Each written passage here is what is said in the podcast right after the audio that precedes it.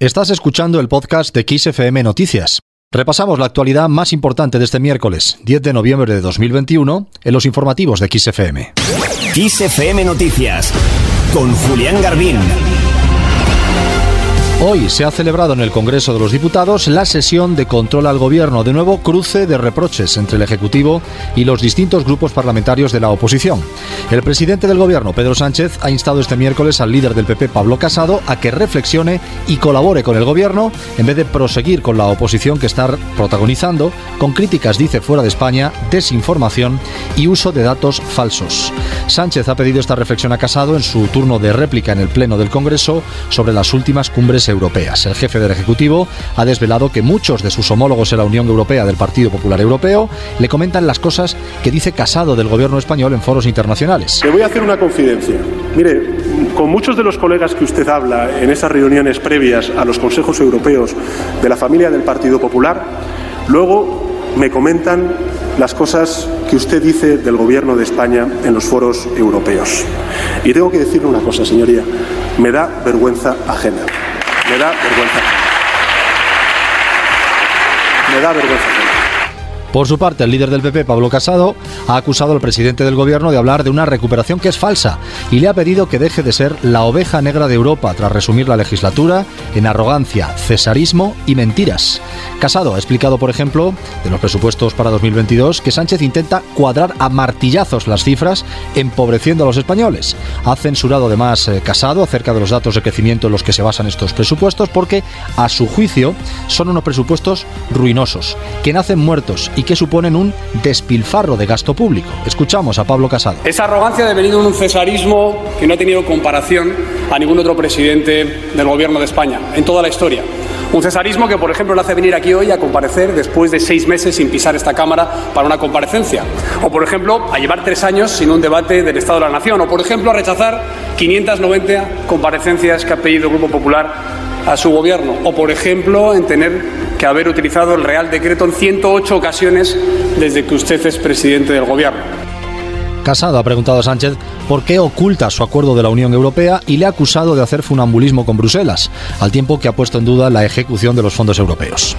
Dejamos el Congreso de los Diputados, pero no dejamos de hablar de Bruselas. La ministra de Industria, Comercio y Turismo, Reyes Maroto, ha pedido este miércoles acelerar la respuesta europea ante la falta de semiconductores en el mundo, después de una reunión con la vicepresidenta ejecutiva de la Comisión, encargada de Digital y Competencia, Margrethe Vestager. Escuchamos a Reyes Maroto a su salida de la reunión. Consideramos que hay que dar una respuesta acelerada a este problema y desde luego Europa ya ha dado las señales con la ley europea de chip, con el IPCB de microelectrónica, donde España va a presentar ocho proyectos por valor de 742 millones de euros, de los cuales al menos dos están centrados en la industria automovilística y en dar respuesta a este problema, pero desde luego eh, creo que hay que dar certezas, que tenemos que acelerar la respuesta europea y España está trasladando eh, no solo conté con nosotros, sino también proyectos que van en el ámbito de poder tener esas capacidades industriales.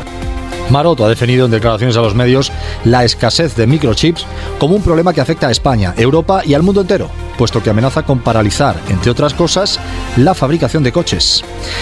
Hay más cosas. En este miércoles España se ha sumado en la COP26 a un compromiso suscrito por 30 firmantes para poner eh, fin a la financiación pública del carbón, el petróleo y el gas en el extranjero para finales de 2022. Tras una ola de compromisos centrados en poner fin a la financiación internacional del carbón, este acuerdo suscrito aumentará los potenciales fondos públicos transferidos de los combustibles fósiles hacia las energías limpias, o por lo menos 23.600 millones de dólares al año, unos 20.400 millones de euros. Este es el primer compromiso que aborda el petróleo y el gas, además del carbón, e implica que las instituciones financieras públicas españolas tendrán que poner fin a esa financiación para finales de 2022. En la lucha contra la pandemia, Europa se ha desmarcado en la última semana de la tendencia a la baja de la pandemia a nivel global, al registrar un incremento del 7% de los casos confirmados de la COVID-19 con respecto a la semana anterior, mientras que las muertes en el continente han aumentado un 10%. En el mundo, el alza de contagios se ha limitado al 1%, mientras que las muertes han bajado el 4%, lo que en cifras representa 3,1 millones de nuevos casos reportados y 48.000 muertes adicionales en los últimos siete días. En La Palma, el volcán Cumbre Vieja en la isla Canaria sigue activo este miércoles, 53 días después de haber entrado en erupción, aunque baja en algunos parámetros como la actividad sísmica y ha mejorado ciertamente la calidad del aire Así, algunos alumnos, los alumnos de cinco municipios del Valle de Aridane, han podido ya volver a las aulas. Una nueva colada ha alcanzado el mar en el entorno de la playa de los Guirres y ha comenzado a formar un delta lábico en un lateral de la Fajana que formaron las primeras coladas, es lo que ha dicho el Ministerio de Transportes, Movilidad y Agenda Urbana a través de Twitter.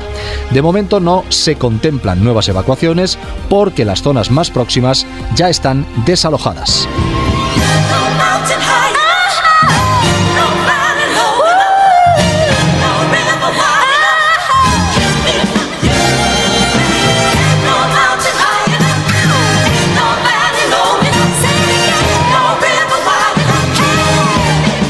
Terminamos, lo hacemos a ritmo de una de las más grandes. Ella es Diana Ross. La veterana cantante estadounidense actuará en el escenario destinado a las leyendas de la música del Festival de Glastonbury cuando vuelva a celebrarse el próximo año, es lo que ha dicho la organización. La icónica artista de música soul va a amenizar a la audiencia desde el escenario denominado Pyramid, como parte de la cartelera de este domingo 26 de junio.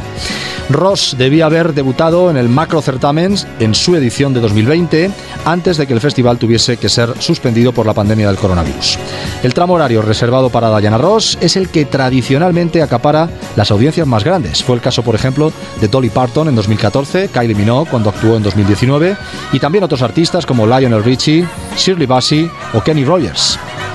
Diana Ross acaba de publicar disco, lo ha hecho tras más de 15 años de silencio, por lo menos silencio, con nuevo material.